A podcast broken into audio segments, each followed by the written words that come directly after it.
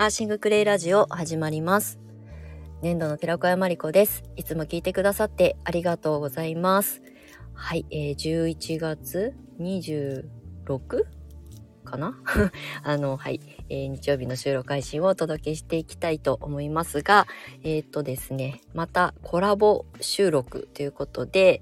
あの、私からね、一緒にコラボしてって言って、あの、お誘いして、はい、えー今日はゲストを招いております。ちょっとね、インタビュー形式というか、まあ、最近何してるっていう、ちょっとね、あの、フランクなお話をしながら、えー30分程度ね、お届けしていきたいと思いますが、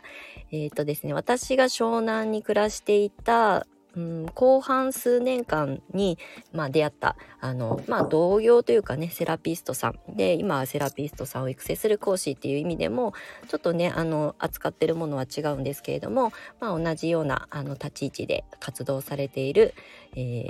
もともとは気候生態の、あの、セラピストさんなんですけれども、今ね、いろんな、あの、発信活動をされているので、そんなことをね、ちょっと久しぶりにインタビューで聞き出したいなと思っております。はい。では、生き方おし、ん生き方おしゃれセラピスト？だっけ？ともみさんです。さっき聞いたのにまた忘れちゃうっていうね。すいません。自己紹介で正式にお伝えください。はい。じゃあ、ともみさん、あの、うん葉山、あの、湘南の葉山から今日はコラボ収録に、あの、お誘いしておりますので、はい、よろしくお願いします。よろしくお願いします。最初からダメダメ。メでしたね。いやいやいや、全然大丈夫です。はい。えっと、神奈川の、まあちょっと海辺の小さな町、三浦半島の端っこなんですけれども、のはや方おしゃれセの井川ともみという名前で、えっ、と、まあ、セラピストの活動と、まあ、あとはセラピストさんを今はですね、結構育成する方の活動と、あとはまあずっと子育てママたちの、えっとサポートをしたいという私のまあ夢があって、そちらの方も今ですね、なんか少しずつ動き出しているっていう感じで、毎日、えー活動しております。井川智美です。よろしくお願いします。お願いします。あの、正式なキャッチコピーをもう一回お願いします。えっと、葉山、生き方おしゃれセラピスト。です。すいません。葉山が抜けてました。まあ、とにかく葉山をですね、私は結構外に向けて、うんもうすごい発信してて、うんそう。なので、ちょっとすごい、す久しぶりに、何年ぶりぐらいに青、青だけ聞こえる今。聞こえる聞こえる。なんかびっくりしたんだけど今。え石焼き芋かと思っちゃった。いやーね、びっくり。全然こんな数年ぶりすいません。いいあの、ローカル感が、あの、ローカル感が。うちも昨日ね、石焼き芋屋さんが、あの、通って久しぶりに聞いたと思って。うんうんうんうん。年末だとね茨城はね、焼き芋有名っていうか、昔から芋、芋はすごいもんね。そうね、うんうん冬に帰ってくるとさすがに確かに聞いてたなと思って久しぶりに聞きました。今日はあの急遽お誘いしましたがともみさんもねあのスタイフの発信をされているのでまああのねやろうよって言ったらすぐねあのあの合流できるかなと思ってお声掛けさせていただいたんですけど、ああの、最近ね、ちょっと、あの、アイドリンクトークでもお話ししたんですが、あの、私もね、クレイの発信をこのスタイフで発信し始めて、もう4年とかになるのかな。なのでうん。こうね、日々、あの、発信のネタを探すのも、なかなかね、うんネタが切れるので、みんなと話して、いろんなこう、コミュニケーションの中からヒントをもらいたいなと思って、ここ最近またコラボ収録を再開してるんですけれども、はい。なので今日はともみさんにちょっと私からインタビューをしながらこう雑談みたいな感じでお話できたらなと思うんですが、はい。はいありがとうございます。よろしくお願いします。まああの私がこう湘南を離れてあの帰ってきてまあ1年ちょうど経つそろそろ経つんですけどなんかね合間合間あの最後あの離れる前にねあのランチができて、まあ、そこからもう1年ぐらいもう経っちゃってるんですけど、まあね、あの、インスタを見たりとか、あの、スレッズ見たりとか、音声聞いたりとかさせてもらってるので、あんまりこう、時間軸としては、1年経った感覚はないんですけど、まあ、久しぶりといえば久しぶりですよね。こうやってちゃんとこう、なんかオープンの場,、場所で話すっていうのも。うん、確かに確かに。まあでも、この1年以上かな。ともみさんも活動の幅がどんどん広がっててもう気づいたらインド行ってるし、気づいたらなんかこの間もどこだっけ？あの神戸だっけ？どっか関西の方行ってましたよね。はい、行ってました。え今はあの、うん。主体的に何がメインなんですか？やっぱあのセラピストさんを育成するのがメイン、はい、そうです。うんうん、ちなみにそそれはな何を届けるセラピストを育成するんですか？えっ、とですね、インドのハーブのメディテーショントリートメントっていう、まあ本当に緑の粉状になってる植物100%のプロダクトがあるんですけど、その、えっ、と、メディテーショントリートメントを使使って、仙骨から背骨に沿って塗っていくっていうセラピーを、まあ、セラピストとして私ずっとしてきたんですけど、はいまあ、そのセラピストさんを、えっ、と、今、そそのセラピーをやりたいっていう方の、に教えて、セラピストさんを育成するっていうのを、割とそれがメインの仕事となってます。うんもともと私出会ったのってもう何年前なのか明確に覚えてなく 忘れちゃったんですけど、コロコロナ前だし、一番下の次女が今10歳なんですけど、多分もう5歳とか、ね、小学校上がる前だもんね。上がる前上がる前うんうん。幼稚園なので、その5年は多分経ってると思うんです。経ってるよね。はい。で出会った時は気候生態の、うんうんうん。まあ、セラピストさんで、まあ、紹介されて、はい。初めましてだったと思うんですけど、うんまあ、あの気候生態のセラピーを、まあ、あのお家でねサロンとしてやってたのはどのぐらい何年ぐらいそこ特化してやってたのって。そうですね。もう7年ぐらいにななるんですね。多分7年た経ったのか8年目ぐらいに入る感じで。うんそう。なので、まあ、ずっと人を触り続ける仕事はしてきたみたいな感じですね。はいはい、であのまあそそういうね気候生態、うん。私もあのともみさんにちょっとお手当てしてもらったりしうんうん。経験があるんですけど、はい。まあ、あの施術を届けるセラピストさんから、まあうん。あのちょっとねご縁があって私のこうスタートアップっていうかブランディングのね、うん。セッションを受けてくださって、そこからはい。ちょっとこうグイッとこう方向転換したと思うんですよ。なんか講師なんてって言ってたけど、うんやっぱり講師やってまますよね。懐かしいね。そうなんですよね。なんかやっぱすごい行き詰ま、まあコロナもあって人に触るっていうこと自体、その仕事として成り立たないみたいなところがやっぱり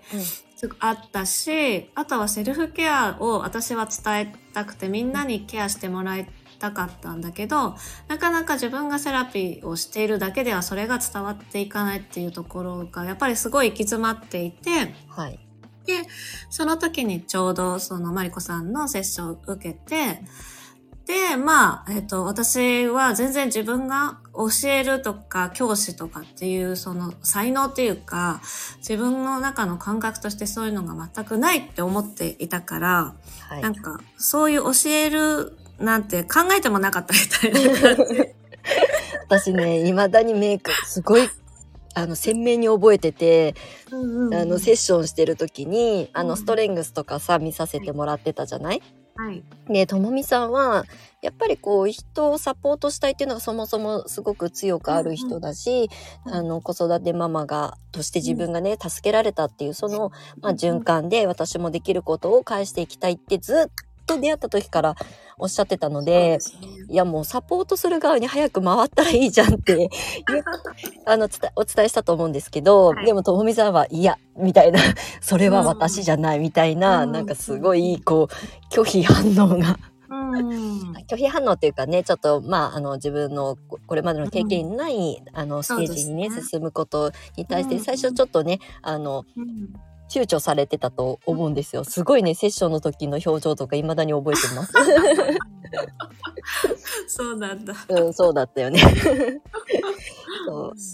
でもね、あの、まあ、まあ、よ世の中の流れとかさ、まあコロナ禍っていうのもあったと思うんですけど、まあそういう場面にこう、まあぶぶち当たってというかね、はいあの、これからの、まあ自分のお仕事の仕方だったりとか、まあ、ともいさんもやっぱり自分がやりたいことをママだけど我慢しないでできるっていうことをね、うん自己表現していきたいっていう人だったから、まあ、そのためにはやっぱりね次のステージに進むってことも大切だったと思うので、まあいいタイミングって言ったらタイミングなのかもしれないなと思うんですよね。そうですね。で、多分私の中で、なんかその人に教えるっていう立ち位置が、やっぱりすごく、な、なんか上から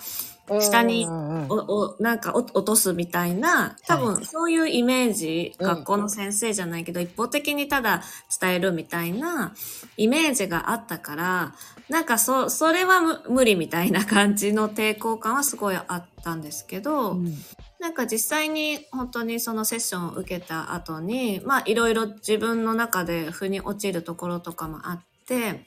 はい。で、動いてみると、なんていうのかな、伝えるのはもちろん私が伝えるんですけど、なんか、それが別に上の立場でも下の立場でもとか、なんか全然関係なくて、それこそ年齢が本当に上な方に、がもう新しくセラピストになりたいって言って、その方に教えることもあるし、なんか全然自分の中でのその人に伝えていくっていうところ、先生っていう、いわゆる先生みたいなのが、まあ、崩れた、概念が崩れたっていうのはすごい大きくあったんですよね。あでもうん私も、うん。あの、わかります。私も一応ね、一応、あの、クレイセラピスト育成する講師やってきて、私も最初は、あの、うん。私の恩師から、マリコさんは説得力っていうか、まあ言ったら推しが強いので、先生向いてるんじゃないって言われてたんですけど、いやいやいやって多分その数年前のともみさんと同じ反応をしていて、でもなんかこう講師とか先生っていうその肩書きみたいなものはちょっと横に置いといて今あのともみさんが今伝えてるメディテーションとか、うん。私が伝えてるクレイセラピーとかもうん。届ける役目を担うんであればまあその肩書きなんて別にどうでもいいよねっていうふうに思えるようになってからは、まあ、一応インストラクターっていう講師業が楽しくなったしあの今もあの先生って言われるのがいあの苦手です。まああのね呼んでくださるのはありがたいしあの先生って呼んでくれる人に対してあのひあの否定とかね、拒否はしないんですけどできれば、あの名前で呼んでくださいみたいな感じです未だに。そうですよね。うん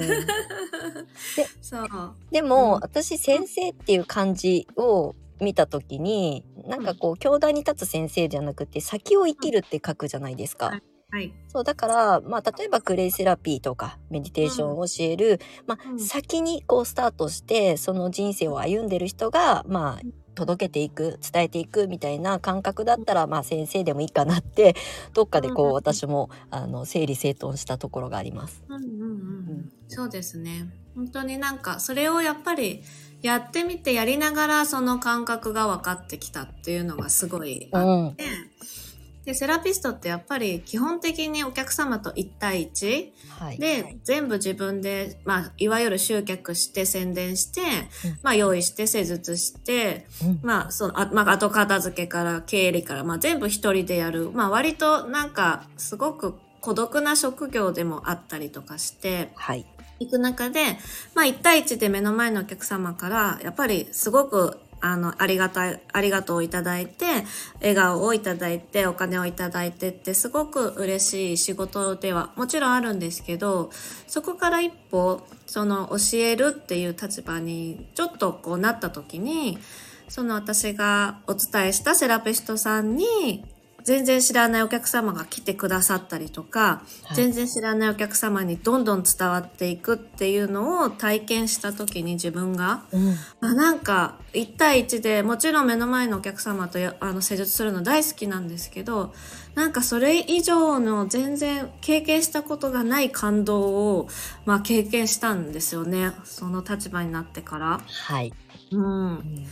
なんかそれがやっぱりすごく自分の中でとっても大きなことで、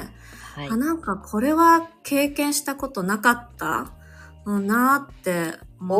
おなんか新しいうん自分を見つけちゃいましたね。そう。それは本当にやってみないとだからわからない感動と喜びだったんだなっていうのがうんすごい感じて、ねなんか想像して捨てたその先生業先生業いわゆる講座を、まあ講講師として講座をするっていうなんかそれは全然想像してなかった喜びだったのでちょっとすごく嬉しかったですね本当にそれは。いや、私も首がもげるぐらい 同じ感覚を持っているのと、うなずいてますか？うなずいてます。あの、首が、あの、すごい、あの、動いてます。あの、ふ振り子のように動いてますけど、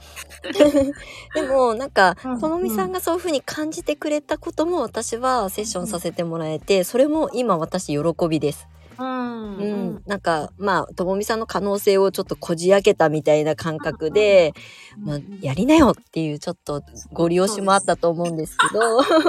私はねあの語気が強いので。でもなんか今そういうふうにともみさんの新しい喜びにつながってるのは本当に久しぶりにこういうお話ができてうん。あの直接ね声で聞かせてもらえて、ちょっと私も今感動しております。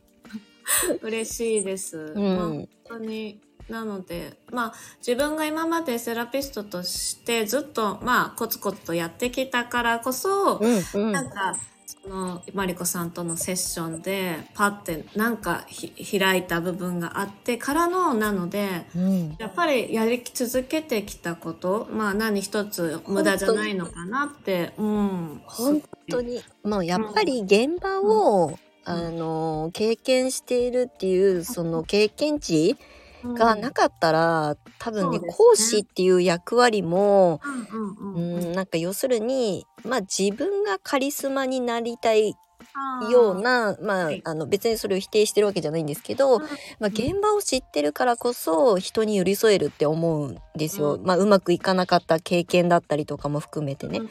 うん。それが本当の私はなんか、まあ、先生というかねこはい。うサポート役なんだろうなっていうふうに思うので、うん。私も今はコミュニティをやっていて、うん。うちの卒業生ねクレイセラピストとしてあの卒業してくれた生徒さんだけじゃない人たちも関わってくれてるんですけどもう完全に私最近こうい半分隠居みたいになってて。いいですね。もう完全になんか土の子状態で表に出ていかないんですけど。うんうんでもあのメンバーさんたちがねすごいこうクレを届ける、まあ、コンテンツの作り方とかをねみんなでわちゃわちゃこう相談し合ってそれがねあの申し込み入りましたとかこのコンテンツが売れましたっていうまあ一応ねちゃんと仕事にっていうテーマなのでその報告をね受けるとなんか自分が売ったよりも自分の講座に申し込みが入るよりもまあなんか結構嬉しいなと思って。うん。それは本当にあるありますよね、うんうん、びっくりするぐらい嬉しいし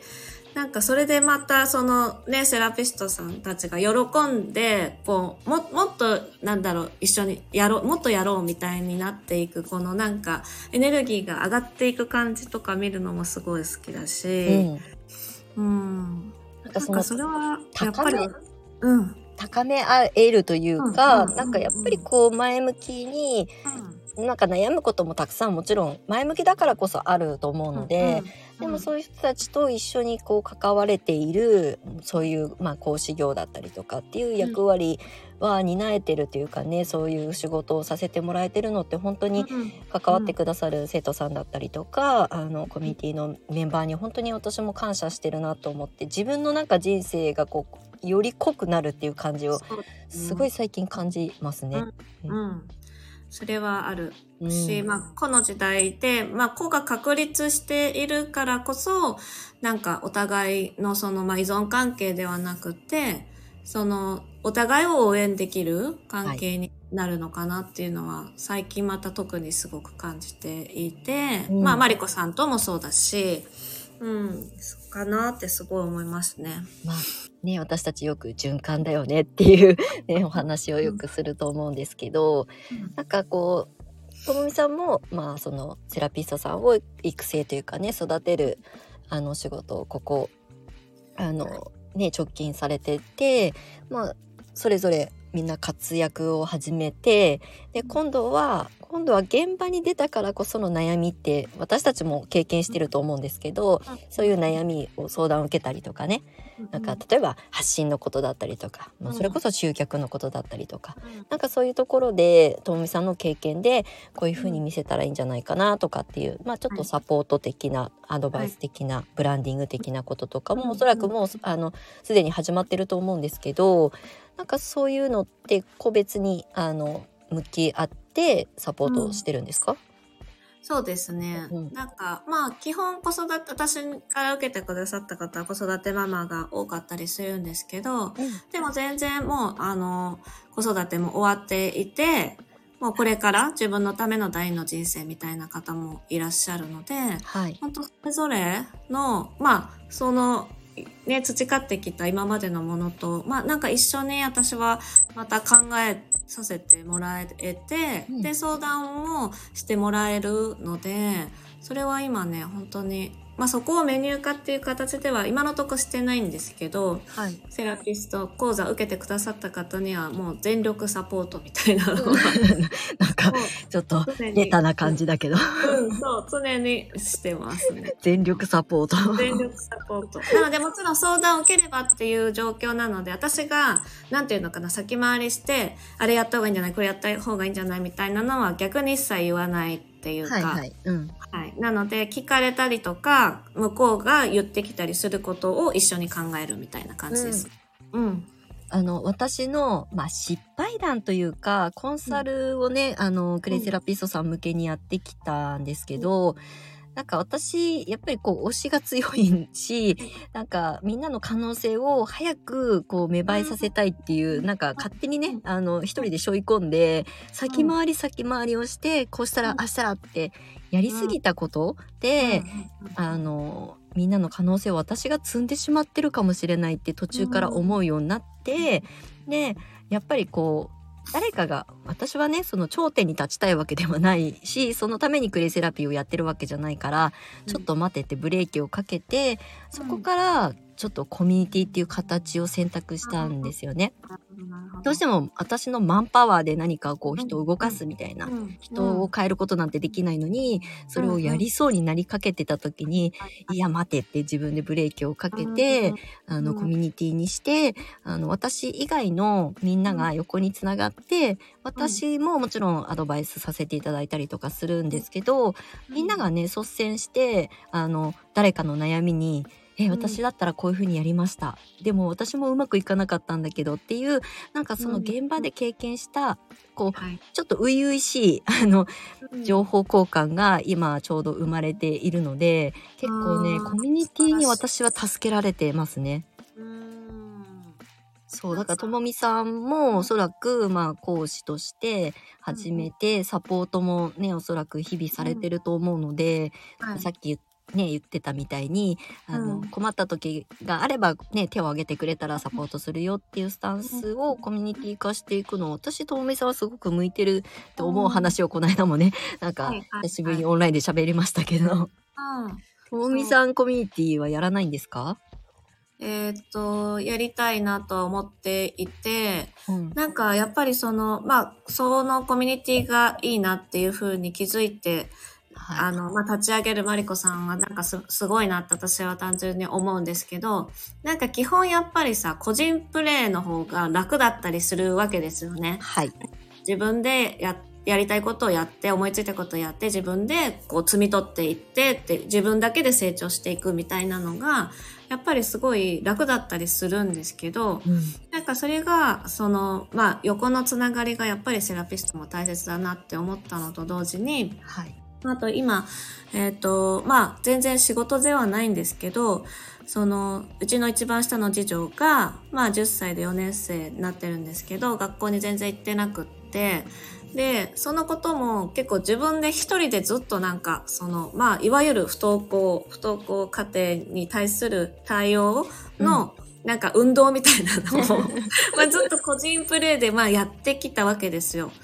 そう。でもそれがやっぱり一人って言ってるのと、なんか同じような感覚で悩んでたりとかする人たちとこう繋がって動いていくのって全然やっぱり違うんだなって、ここのところすごい思い始めていて、はいなのでそういう横のつながりをとにかく作っていきたいなっていうのはすごい、まあ一つ2024年にかけてのうんテーマだなと思っています。私は、ほらまあ私がセッションで「先生やったら?」って言ったら「うん。いや」ってこうちょっと拒否が 入ったのと一緒ですけど 青みさんは本当にサポートっていう本当にこうもちろん自分を犠牲にするっていうことじゃなくて自分がやりたいことを叶えるためも含めてサポートをしたい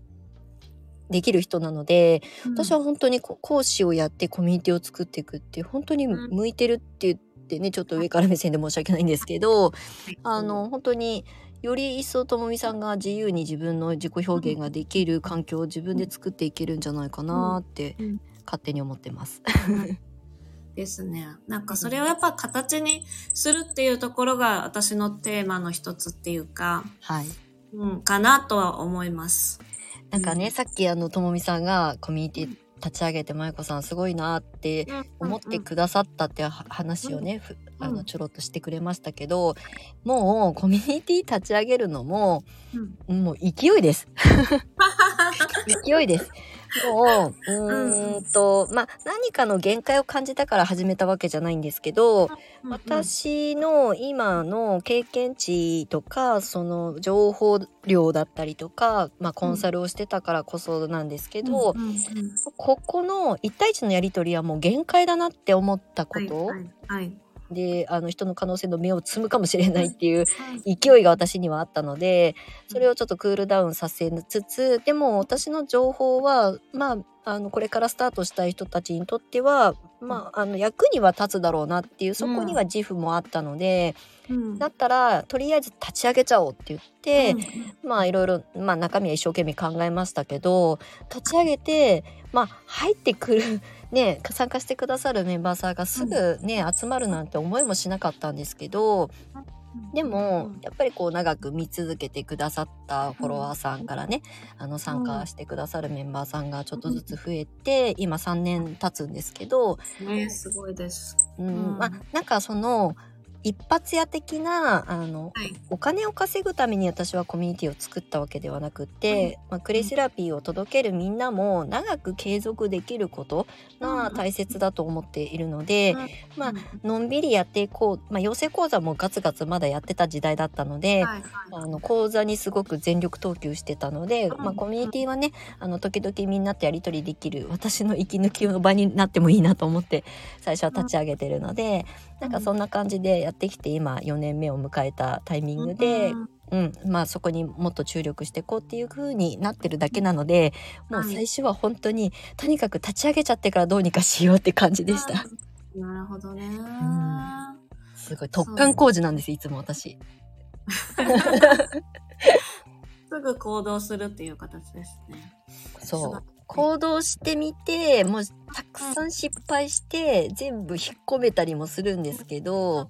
でもやってみてやっぱり反応があるかないかは発信してみないと始めてみないと体験できないじゃないですか？うんうんうんだから別にそれをねコミュニティ作って誰もね興味を持ってもらえなかったって言ったらそれはその結果だっていうのを受け止められるので、うんもうとにかく見せるもう発信するだけしか考えてなかったなと思います3年前。うんうんうん素晴らしいです。いやいやその行動力が。まあでもそこから立ち上げてからのやっぱりコツコツもすごいね 4, 4年かけてうん。その育ててきた部分っていうのはすごいあるのかなと思って。そうですね。まあうん。その部分で言うとちょっとともみさんと私がもし共通するところがあるんであれば、まああの人をサポートしたいイコールちょっとおせっかいみたいな素質だったりとかあの悪い意味じゃなくてね、なんかこう、みんなとよりよくこう上昇してい。きたいという気持ちがあるから多分なんかコミュニティなんか人集まんないなじゃあやめちゃおうっていう気持ちがもちろん人間だし私も仕事として向き合ってるんだってあるんですけどでもねせっかく一人でも関わってくださる方がいるんだったら、うその一人があのねあの成果というかねあのはい喜びが一つでも二つでも見つかるといいなという思いは、あの一応これでもあるので。うんだからコミュニティをやって始めてよかったなっていうのは私自身もあのともみさんが講師をやり始めて今感じてるように、うん。なんか私もどちらかと一人であのうん突っ走るタイプだったし一、人行動して 一人ビジネスをとにかくガツガツやるっていう人間なので、うん。でもなんかこうメンバーっていうかね仲間がいてくれることで、自分の今まで見えてなかった自分の姿だったりとか役割みたいなものがうん俯瞰で見れるようになったっていうのはすごく小さい成長ですけど成長を感じてます。いや大きい成長だ大きい成長かそっか。そう。私なんか、結局講師っていう立立場みたいなのをさっきね上下じゃないっていう話をしたけど、うん。でもななんていうのかな自分が教え教える伝えるっていう立場だと教えられる、伝えられるっていうことがやっぱり減ってくるわけじゃないんですそうね。そううん割合として、そうだけど新しく始め始めたセラピストさんとか新しく子育てしながら何かを学んで始めた人たちとかからやっぱり私も教わることたくさんあるしはい。そうそういう意味ではこの横のつながりフラットなんも横のつながりで応援し合える、まあ、ある程度価値観がねあの似通ってないと難しいかなとは思うんですけどそのこうフラットで応援し合える関係っていうのはやっぱこれからすごい大事になってくるんじゃないかなとは思ってます。うん、もうこれからはどちらかというと、うんもうよくねあの SNS とかインフルエンサーっていうか、まあうんうんうん。私たちもビジネス系インフルエンサーさんのね、あの音声とはい。か多分聞いてると思うんですけど、はいやっぱこの時代から今はもううんコミュニティ時代だってもうみんなもう耳だこになるぐらい発信されてると思うんですけど、うん。でもなんかこう集落っていうか小さな集落みたいな感覚で、あのちょっと味噌ないから貸してよみたいな。うんそうそう、人参取れたからあげるよじゃあ玉ねぎあげるよみたいな物々交換だったりみたいなイメージでコミュニティは私はありたいなと思っているんですよね。だから情報交換も、まあうん。一応有私は有料コミュニティなのでうん。参加していただくときには参加料みたいなものを払っていただくんですけど、い。あの基本サブスク制にしてないってお話はこの間ミーティング、ミーティングっていうか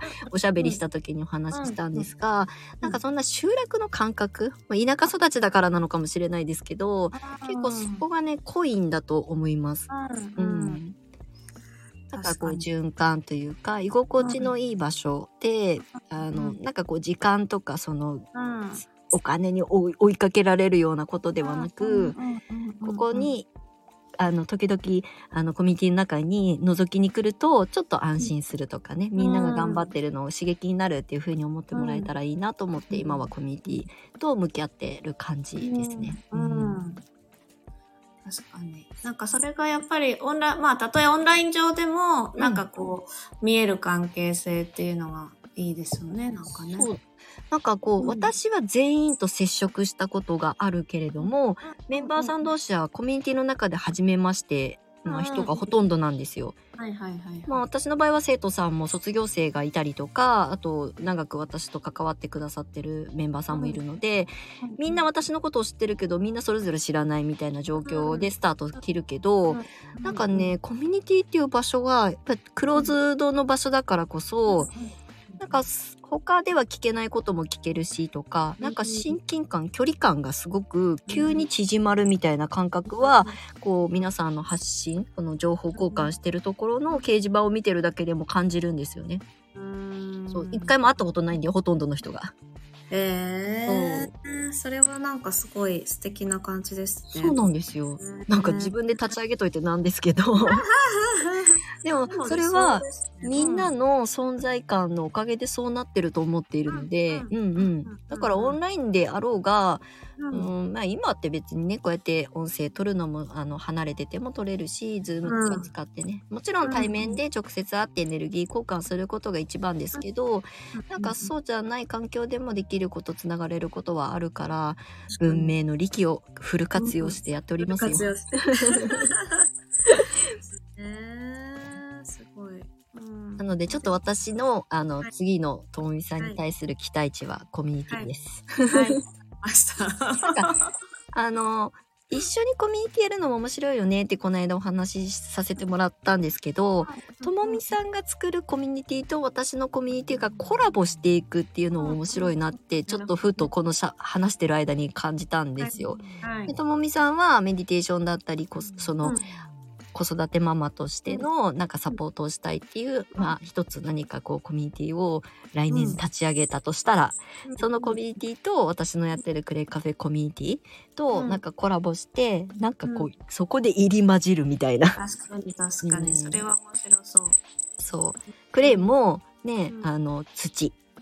で、メディテーションも植物で、土と植物っていうのは絶対ねう、ん。セットだし、あと私も生き方をテーマにして発信ずっと10年間してきているので、そこに興味があって、やっぱりメンバーさんも参加してくださってるから、多分コラボレーションはすごく親和性が高いというかね、うん、そうそうんそれぞれのコミュニティが、それ一緒にどっかで交わるっていうのが、うんなんかちょっとまた新しいかななんて思ったりします。そうですね、うんちょっと楽しみです。いや、じゃあうん、ともみさんのコミュニティ立ち上げ待ちです、私は。はい。まあでもちょっとムクムクとやる気が、はい、出てきたので。よかったっていうのもあれですけど、私ももしそれだったら楽しみがまた来年増えるなぁなんて思っておりますよですね。はい。ちょっとね、はい今日はあのどうしてもコミュニティについてともみさんが今どう感じてるのかを私が聞き出したくって、まあ最後はこういうお話になっちゃいましたけれども、はい。なんか、はい。ともみさんの2024年の展望をちょっとここで今、あの、アウトプットしちゃったからね。だから、そうなると、なるなと思います。はい。楽しみにしております。じゃあ、ちょっとあの、はいまあ、これ最後になっちゃうんですけど、はい。今、ともみさん何かこう、告知というか、講座のこともそうですけど、年末とか講座の募集とかしてますか？なんかそういうな、来年に向けての募集だったりとか。そうですね、うん。講座はとりあえず2023年はもう一回終わって、はい。まあ、次の募集は2024年になるんですけど、まあ、春前ぐらいかなと思ってるんですけど、はい。えっと、今そのまあ葉山町の中で、まあ、学校に行行ってたり行け行けなかったり久しぶりだったりっていう、まあ、親と大人の、まあ、つながりを、まあ、作りたくって、まあ、それをね12月20日にまだ1回目なんですけどう